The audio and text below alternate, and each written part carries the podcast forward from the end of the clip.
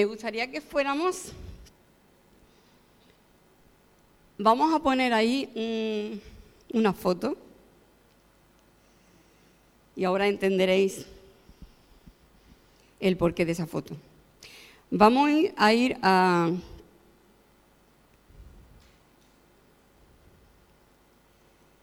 Éxodo capítulo 13. Muchas gracias. Éxodo capítulo 13 y versículo 3. Y dice así la palabra de Dios. Y Moisés dijo al pueblo, tened memoria de este día en el cual habéis salido de Egipto, de la casa de servidumbre, pues Jehová os ha sacado de aquí con mano fuerte. Señor, te damos gracias en esta mañana por todo lo que tú has estado haciendo hasta ahora. Gracias, Señor, por todo lo que hemos escuchado, por todo lo que hemos recibido. Y pedimos en estos momentos, Señor, que tú sigas hablando a nuestras vidas, que tú sigas, Dios mío, edificándonos con tu palabra y que tú sigas, Señor, transformándonos, Señor, y haciéndonos más como tú, Señor. Ayúdanos, Señor, a no solamente ser oidores, sino también hacedores de tu palabra, Señor. Bendice tu palabra en esta mañana, en el nombre de Jesús. Amén, Señor. Amén. Eh, ¿Sabéis? Eh, empezamos hablando del pueblo de Israel y hay un texto en la palabra que dice que todas estas cosas se escribieron como ejemplo para nosotros, ¿no? Y yo creo que el mayor ejemplo para los cristianos es el pueblo de Israel. O sea, por lo que ellos pasaron, lo que ellos vivieron, en lo que fueron probados y en las victorias que ellos ganaron, nosotros nos podemos identificar, ¿no? En el trato que Dios tuvo con el pueblo de Israel, nosotros en nuestra andadura como creyentes nos podemos identificar, ¿no? En esta mañana eh, vamos, hemos empezado hablando de ese día, ¿no? Cuando Dios le dice, tened memoria de este día. Acordaros siempre de este día, porque en este día yo saqué de la servidumbre, o saqué de la esclavitud, ¿no? Y qué bueno sería que nosotros nos acordáramos de ese día cuando el Señor nos sacó de la esclavitud. ¿Cuándo se acuerdan? De ese día que tuvieron un encuentro con el Señor y ese día pudieron en verdad levantar la mano y decir, me siento libre. Como decía Dani, ¿no? Puedo levantar, ahora sí puedo levantar mis manos limpias. Y puedo decir que tengo un corazón puro, porque Cristo ha venido a mi vida, ha roto mis cadenas, ha limpiado mis pecados, me ha perdonado, ha borrado toda mi maldad, me ha puesto un corazón nuevo. Y delante de Dios me puedo sentir libre, perdonado, inocente, como si nunca hubiera pecado. Creo que ese día debería estar puesto en el calendario como tu cumpleaños espiritual. Y deberíamos recordarlo cada año, como el Señor le dijo, recuerda cada año, ¿no? Recuerda este día como el día en que Dios te sacó de la servidumbre. Un día en el que comienza una nueva vida. Ahora, el porqué de esta noria. El mensaje de hoy se llama girar o avanzar. Girar o avanzar. ¿Cuál es la diferencia? Os voy a explicar algo, dice que hay un, dicho, ¿no? Que dice, ¿en qué se parece una mecedora a las preocupaciones? ¿En qué se parecen? Dicen que las mecedoras tú estás para atrás y para adelante, para, moviéndote continuamente, dice, pero no te lleva a ningún lado. Pues con las preocupaciones pasa lo mismo. Estamos dándole vueltas y dándole vueltas y dándole vueltas, pero no avanzamos, no llegamos a ningún lado, ¿no? Y se puede decir que esta es la historia del pueblo de Israel.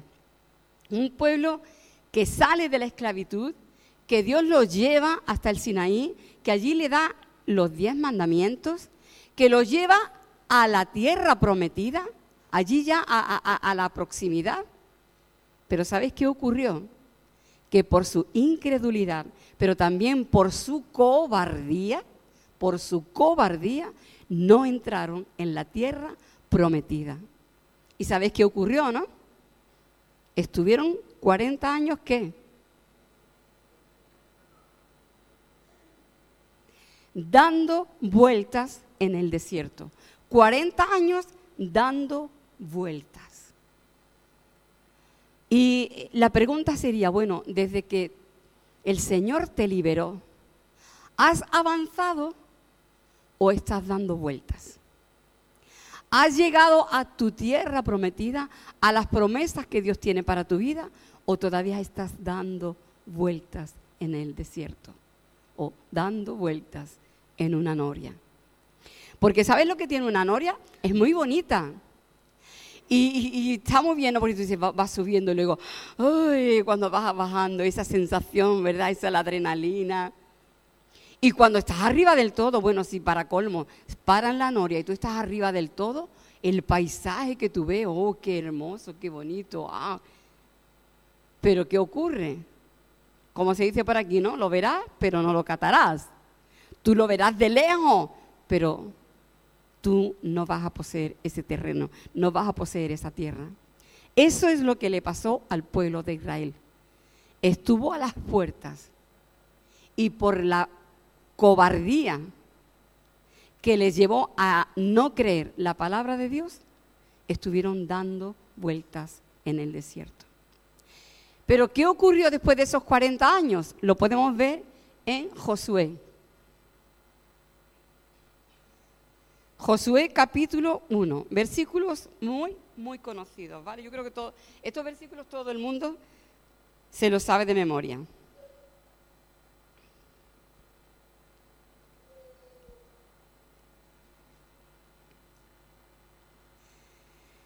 Dice Josué 1, del 5 al 11. Nadie te podrá hacer frente todos los días de tu vida como estuve con Moisés, estaré contigo. No te dejaré ni te desampararé. Esfuérzate y sé valiente. Deja ya la cobardía. Sé valiente. Porque tú repartirás a este pueblo por heredad la tierra de la cual yo juré a sus padres que la daría a ellos. Y repite, solamente esfuérzate y sé muy valiente. Ahora añade, muy valiente. Para cuidar de hacer conforme a toda la ley de mi siervo Moisés. Te mandó. No te apartes de ella ni a diestra ni a siniestra, para que seas prosperado en todas las cosas que emprendas. Nunca se apartará de tu boca este libro de la ley sino que de día y de noche meditarás en él para que guardes y hagas conforme a todo lo que en él está escrito. Porque entonces harás prosperar tu camino y todo te saldrá bien. Y vuelve a repetir, mira que te mando que te esfuerces y seas valiente. No temas ni desmayes, porque Jehová tu Dios estará contigo en donde quiera que vayas.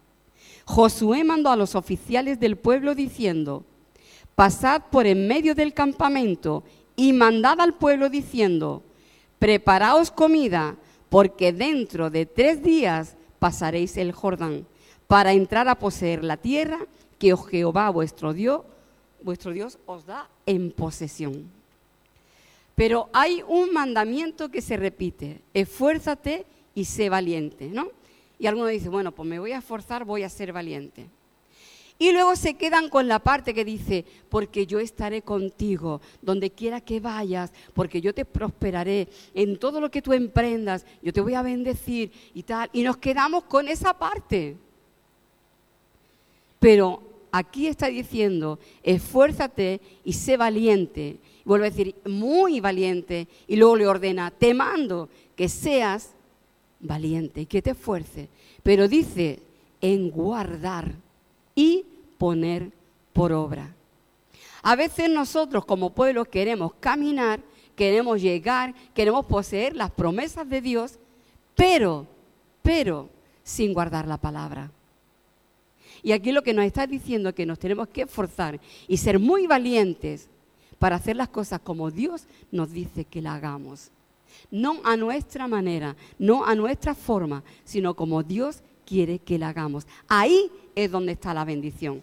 A veces nosotros pensamos decir, uy, voy, mm, se me ha ocurrido, ¿no? Que puedo hacer esto, lo voy a hacer. Bueno, Señor, tú vas a estar conmigo donde yo quiera que vaya. Y emprendemos un camino, nos pegan un tropezón. Ay, Señor, me has fallado, chiquillo. Pero que tú has cogido por allí mientras que yo estaba aquí y yo me quedaba aquí esperándote. Y le echamos la culpa a Dios cuando Dios no tiene culpa. Señor, tú me dijiste que iba a estar conmigo. Sí, yo voy a estar contigo en todo lo que emprenda, pero conforme a mi palabra, conforme a lo que yo te diga, conforme a lo que yo te guíe.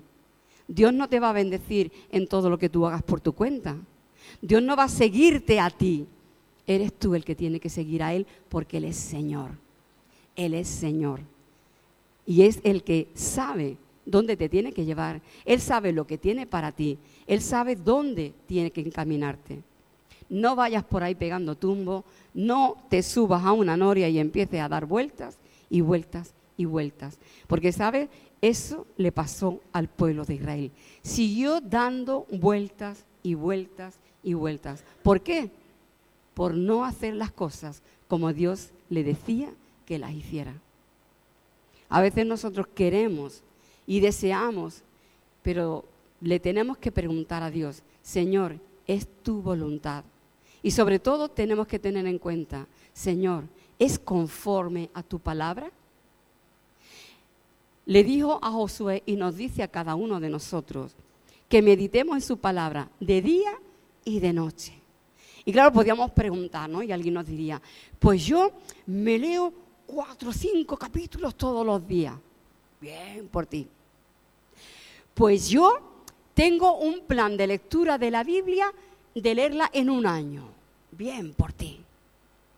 Pues yo tengo un plan eh, para ir leyendo los libros de la Biblia y no sé qué, no sé cuánto, y un estudio bíblico y tal. Bien por ti. Pero ahora preguntamos, ¿pero lo estás poniendo por obra? ¿O solamente se está quedando aquí? ¿Sabéis cuál es la diferencia, no? Para que guardes y hagas. Para que la palabra de Dios sea carne en ti, sea viva en ti. Para que cuando tú la leas, vivas, vivas conforme a esa palabra. No vale solamente estudiarla, no sabe ni siquiera memorizarla. No sirve de nada si luego no la ponemos en práctica no la vivimos. No somos esas cartas abiertas, como decía Pablo, cartas escritas a este mundo. El mundo no lee la Biblia, pero ¿sabes qué? Si tú vives conforme a la palabra, el mundo está leyendo la Biblia en tu vida. Entonces, no solamente la guardes, sino que la vivas, que la practiques. Amén. Nos vamos a buscar otra noria.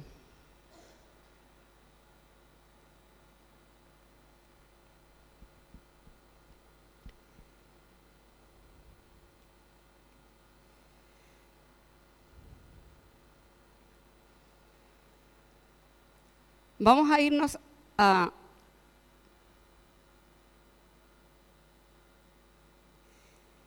Josué 3, perdón, 3 y 4. Esto de los móviles no está hecho para mí.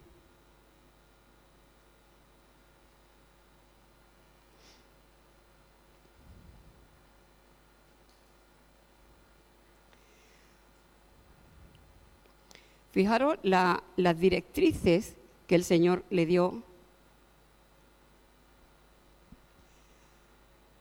Dice, cuando veáis el arca del pacto de Jehová vuestro Dios y los levitas sacerdotes que la llevan, vosotros saldréis de vuestro lugar y marcharéis en pos de ella, a fin de que sepáis el camino por, por donde habéis de ir. Dice, porque por cuanto vosotros no habéis pasado antes de ahora por ese camino. Dios le dice al pueblo que haga las cosas conforme a su palabra. Dada la orden, ahora dice, preparaos para pasar el Jordán. Pero él le dice, primero vais a preparar el arca y luego todo el pueblo. ¿Y sabe por qué? Le dice al pueblo, dice, es que vosotros vais a pasar por un camino por el que nunca habéis pasado antes. Hoy día tú vas a ir a algún sitio y si es la primera vez que tú vas y no sabes por dónde se coge, no sabes las carreteras que tienes que coger, ¿tú qué buscas? Hombre, hoy, venga, todos los conductores que tenéis en vuestro coche para llevaros al destino. Ah, yo digo, a ver si ya hoy... El GPS.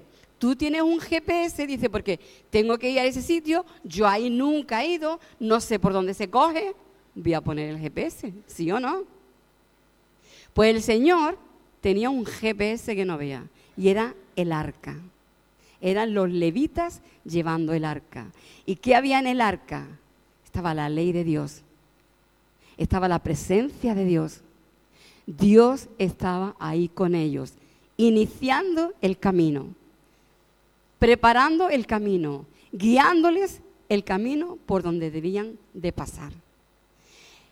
Quizá tú dices, vale, yo conocí al Señor, me entregué al Señor, ya estoy aquí preparado, Señor me ha hecho promesas, me ha dicho cosas que tiene para mí. Quizá tú tienes guardadas en tu corazón esas promesas y ahora el Señor te dice, ¿tú quieres entrar? ¿Tú quieres entrar ahí a poseer esa tierra? Sigue al arca, sigue a la presencia de Dios, sigue a los levitas, a los levitas. ¿Qué nos enseña esto? Que como pueblo de Dios, nosotros no vamos a caminar ni siquiera eh, eh, en hacer la voluntad de Dios o cumplir el propósito, el propósito que Dios tiene para tu vida, no lo vas a hacer por tu cuenta. Tiene que ser siempre siguiendo a la presencia de Dios y siempre bajo la guía de los levitas. Y como pueblo, todo el pueblo, todo el pueblo pasó a una, el Jordán. Todos juntos, porque sabes, Dios trata con una iglesia. No trata con individuos cuando se trata de su obra. Trata con un pueblo, trata con su iglesia.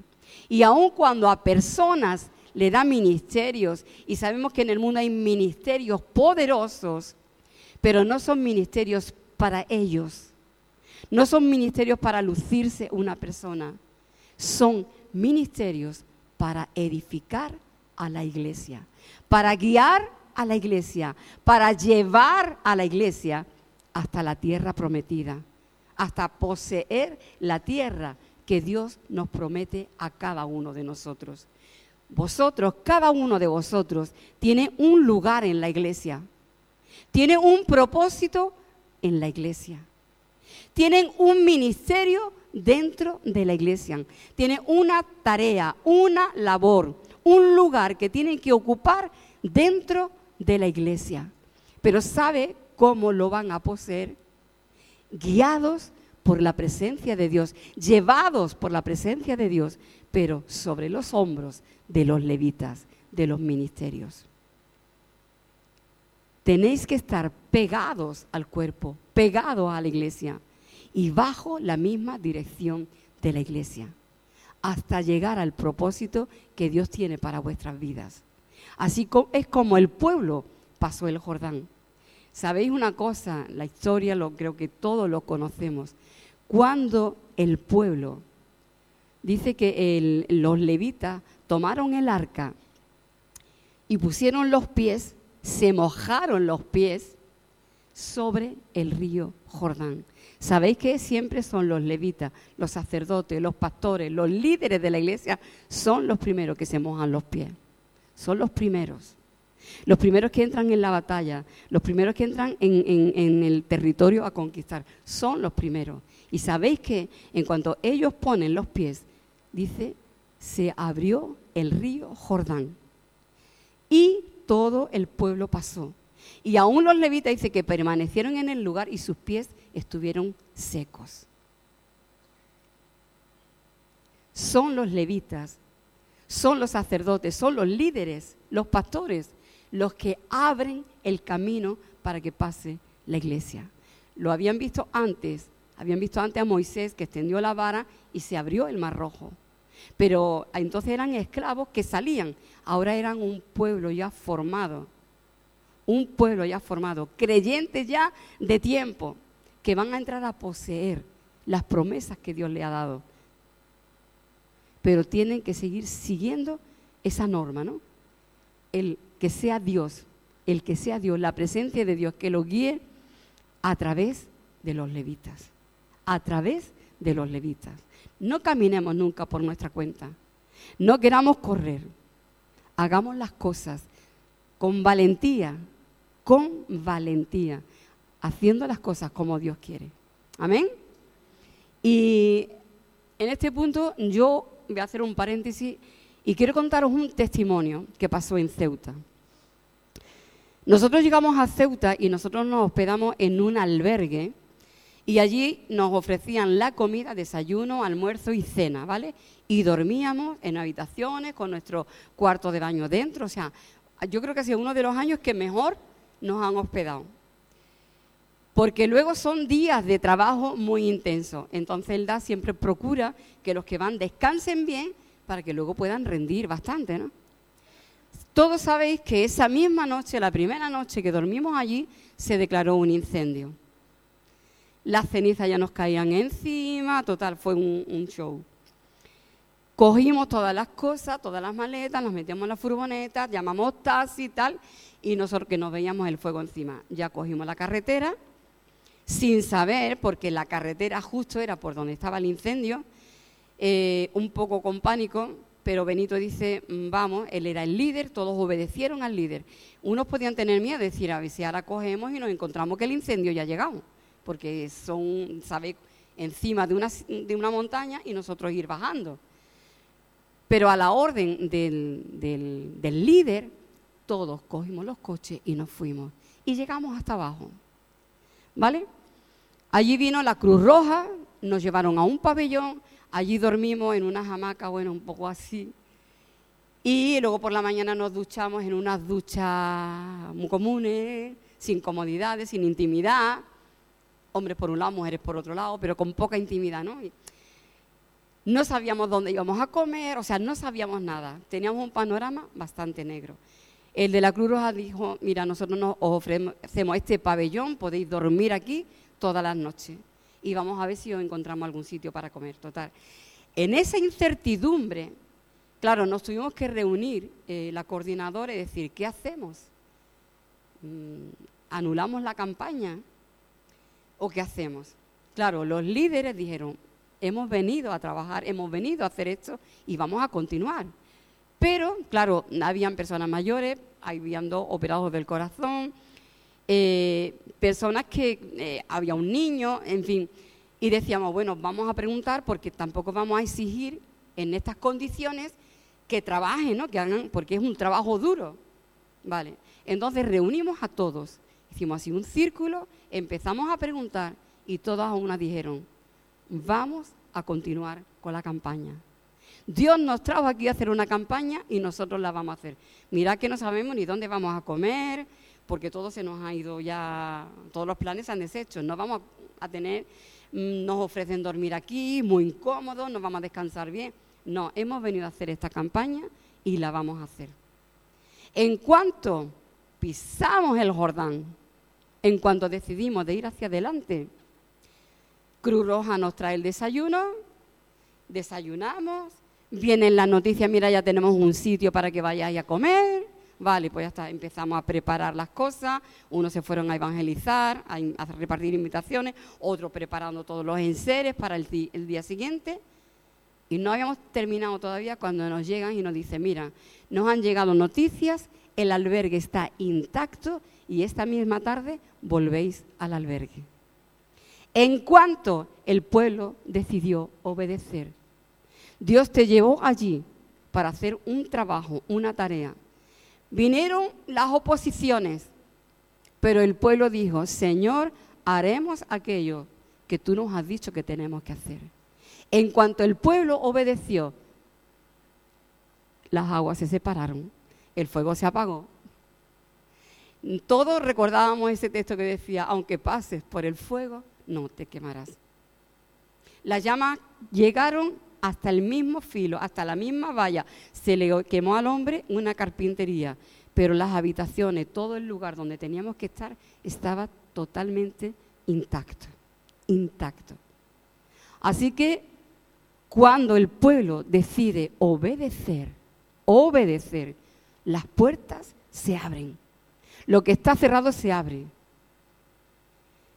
El mar se abre, el río se abre, los muros se caen y el Señor haga lo que haga falta. El Señor hace lo que haga falta, pero el pueblo llega hasta donde Dios quiere llevarlo. Amén. Pero si no hacemos eso, pues seguiremos en la noria dando vueltas, dando vueltas, dando vueltas y sin avanzar. Seguimos adelante. Josué 3, 14, 17. Dice, aconteció cuando partió el pueblo de sus tiendas para pasar el Jordán con los sacerdotes delante del pueblo, llevando el arca del pacto, cuando los que llevaban el arca entraron en el Jordán y los pies de los sacerdotes que llevaban el arca fueron mojados a la orilla del agua, porque el Jordán suele desbordarse por todas sus orillas todo el tiempo de la siega, las aguas que venían de arriba se detuvieron como en un montón, bien lejos de la ciudad de Adán, que está al lado de Zaretán. Y las que descendían al mar de Arabá, al mar salado, se acabaron y fueron divididas, y el pueblo pasó en dirección a Jericó. Mas los sacerdotes que llevaban el arca del pacto de Jehová estuvieron en seco, firmes en medio del Jordán, hasta que todo el pueblo hubo acabado de pasar el Jordán y todo Israel pasó en seco. Son los milagros que Dios hace, pero ¿cuándo los hace? Cuando nosotros hacemos las cosas como Él las dice, como Él las ordena. Él no va a bendecir aquello que no sea conforme a su voluntad. Así que no sigan dando más vueltas y vueltas y vueltas sin ir a ningún lado sigue al arca, sigue a los levitas y tú vas a pasar el Jordán y vas a ir a poseer la tierra que Dios tiene para ti. Amén. ¿Qué, ¿Qué, ocurrió con el pueblo cuando ya entró en la tierra prometida? Pues seguimos de noria en noria. ¿eh? En el capítulo de jueces, fijaros cómo termina el capítulo de jueces. Sabéis que hubieron muchos jueces en la tierra después de Josué, Estuvo Otoniel, estuvo Jefté, Gedeón, eh, Débora y Barak, Sansón, muchísimos jueces. Y siempre era el mismo ciclo, siempre la misma noria, siempre igual, siempre igual. ¿Sabes qué ocurrió en ese tiempo? Que el pueblo estaba arriba en la noria. Qué bien estar en la presencia de Dios, qué bien, tanta. Se descuidaban, entraban en una decadencia a tal punto que incluso empezaban a adorar a los dioses de las otras naciones. ¿Qué ocurría? Que entonces Dios apartaba su mano de ellos y llegaban abajo de la noria. ¿Sabe qué era lo, lo que estaba abajo de la noria? El que los pueblos enemigos venían y los hacían esclavos, trabajaban para ellos, les robaban las cosechas, o sea, oprimidos totalmente por el enemigo. ¿Qué pasaba? Ellos empezaban a orar, uh, la cuesta arriba, vamos a buscar a Dios, Señor, ayúdanos, Señor, búscanos un libertador, Señor. Hasta que Dios les mandaba siempre uno de esos libertadores que peleaba, que luchaba, los liberaba y de nuevo otra vez estaban arriba de la noria. Qué bien, Señor, tu presencia, Señor, qué bueno. Pero se olvidaban y volvían otra vez. En el libro de jueces se relata 12 de estos ciclos, fijaros, 12 ciclos. Libertad, decadencia, opresión, el líder enviado y de nuevo libertad, decadencia. Ay, repitiendo siempre el mismo ciclo. No sé si a ti te pasa esto en tu vida cristiana, que dices, es que yo parece que avanzo un paso y luego retrocedo. Parece que voy avanzando y luego voy para atrás. Parece que subo de pronto y después para abajo otra vez. Como un corito antiguo diciendo, porque subiendo y bajando nunca llegaremos. Nunca vamos a llegar. Un pasito para adelante, un pasito para atrás. Un poquito para arriba, otro poquito para abajo. Así no llegamos nunca. ¿Sabéis cómo avanzamos? Lo llevamos diciendo toda la mañana, haciendo las cosas conforme a la voluntad de Dios. Señor, tú me has prometido, Señor, tú me dijiste, mira que viene un hermano, me dio una palabra, yo creí esa palabra, la estoy guardando y no se cumple, y Señor, ¿cuándo? Y para arriba y para abajo y para arriba y para abajo. Y el Señor te está diciendo, avanza, avanza, avanza. Pero la forma de avanzar es siguiendo la presencia de Dios, llevada por los levitas, llevada por los líderes de la iglesia, sujetos a los líderes, unidos a la iglesia, en la forma de avanzar. Amén.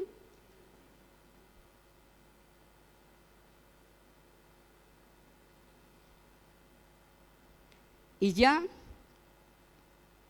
en todo esto a mí me recuerda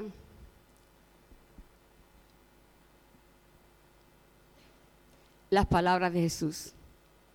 Cuando Él dijo, el que no es conmigo es contra mí. El que conmigo no recoge, desparrama. No hay término medio. Además en Apocalipsis dice que el Señor a los tibios los vomitará de su boca. El Señor tiene una tierra prometida para ti. Señor te sacó del mundo porque tiene un propósito para tu vida. El Señor te llamó de la esclavitud para ser su hijo. Y como hijo suyo, Él tiene promesas para tu vida. Tiene como iglesia un lugar, un lugar que tienes que ocupar. En medio de este pueblo que va a estar trabajando en la viña del Señor, que va a estar trabajando en la obra de Dios, cada uno de nosotros tenemos un lugar. Cada uno de nosotros tenemos una tarea. Cada uno de nosotros tenemos una labor que desempeñar. Todos. Nadie es indispensable, pero todos son necesarios. Todos. Porque lo que no hagas tú, no lo puede hacer otro. Intentará hacerlo. O pondremos un parche, pero lo que Dios tiene para ti lo tienes que hacer tú. Tu parte la tienes que hacer tú. Tu trabajo Dios te ha preparado y te ha diseñado para que lo hagas tú. Y el lugar de la iglesia que tú tienes que ocupar tiene tu forma, no tiene la forma de otro. Que tratar a lo mejor de ir tapando, pero ese lugar es tuyo porque tiene tu forma. Dios tiene algo para tu vida. No te sacó del mundo para estar contemplando desde las alturas de una noria como qué bonito está todo.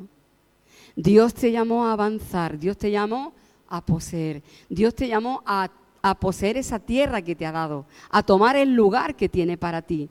Dios tiene una heredad, una heredad para ti. Algo que Jesús compró en la cruz. Y es para ti. Ahora tú tienes que poseerla caminando con valentía, creyendo la palabra de Dios, no retrocediendo, no retrocediendo, sino avanzando como los valientes. Y avanzando según va la presencia de Dios, según van los levitas llevando esa presencia. No podemos pretender que el pastor de la iglesia esté predicando sobre una cosa, esté enseñando sobre una cosa, esté dando la dirección para la iglesia en una cosa y que uno quiera andar de una manera y otro de otra manera. Así no llegamos a ningún lado. Así no poseemos este pueblo de rota que tenemos que ganarlo. Así no ganamos Trebujena que tenemos que ganarla. Así no ganamos a nuestras familias que tenemos que ganarlas. Si nosotros queremos poseer poseer esa tierra que ahora mismo la tiene usurpada el enemigo, usurpada el enemigo, pero a él no le pertenece porque Cristo la compró.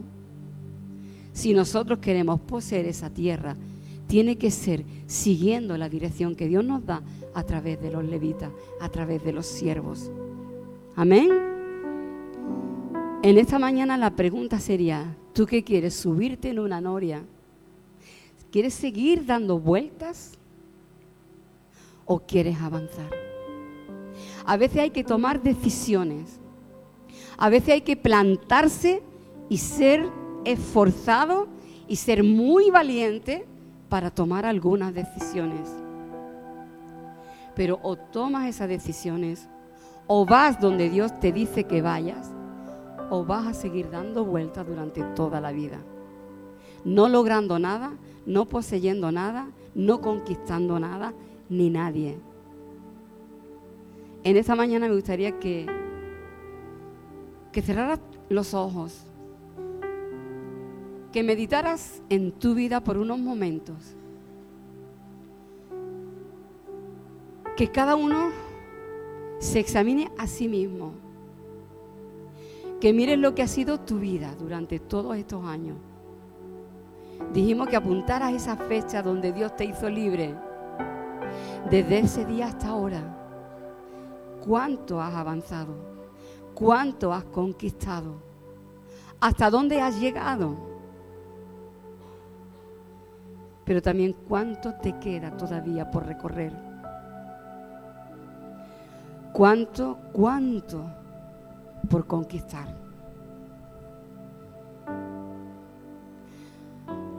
Medita lo que ha sido tu vida. Si has ido avanzando, aunque sea poquito a poquito. O si estás constantemente subiendo y bajando en una noria.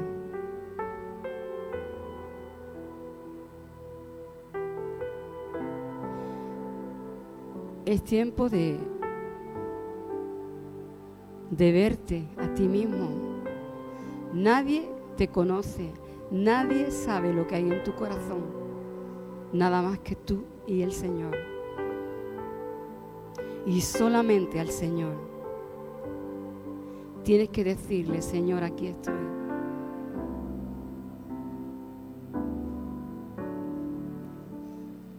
Si tú eres de los valientes, de las valientes, que dicen, mm, basta ya de dar vueltas. Quiero avanzar y estoy dispuesta a buscar la voluntad de Dios. Estoy dispuesta a ponerme ahí detrás de los líderes, detrás de los levitas, para entrar a poseer la tierra que Dios tiene para mí. Si tú eres de esos valientes que estás dispuesta a bajarte de la noria de una vez y empezar a avanzar, te invito a que te pongas de pie, como los valientes, que te pongas de pie y que digas, Señor, aquí estoy, ya estoy harto de dar vueltas, ya estoy cansada de dar vueltas. Señor, hasta aquí. Ahora quiero avanzar. Quiero seguir adelante. Quiero entrar y poseer. Quiero tomar aquello que tú compraste para mí en la cruz. Si tú eres de eso, ponte de pie y vamos a hacer esta oración. Señor y Padre Celestial, Señor, en esta mañana quiero darte gracias. Primeramente, gracias por ese día, Señor, en que viniste a mi vida, Señor. Cuando yo estaba esclavo, totalmente oprimido por el diablo. Y tú viniste, Señor, y me sacaste. Me salvaste, me liberaste, me perdonaste, Señor. Señor, gracias porque por ti soy digno de ser llamado hijo de Dios, hija de Dios. Señor, en esta mañana te doy gracias por todo lo que tú me has dado, Señor. Y aún te doy gracias, Señor, por todas las promesas que tú me has hecho. Gracias por ese lugar que tú tienes preparado para mí. Gracias por esa tierra que tú tienes preparada para que yo entre a conquistarla, Señor. Señor, perdóname, Señor, porque he estado dudando, Señor, porque he sido un cobarde y he estado toda mi vida dando vueltas y vueltas y vueltas.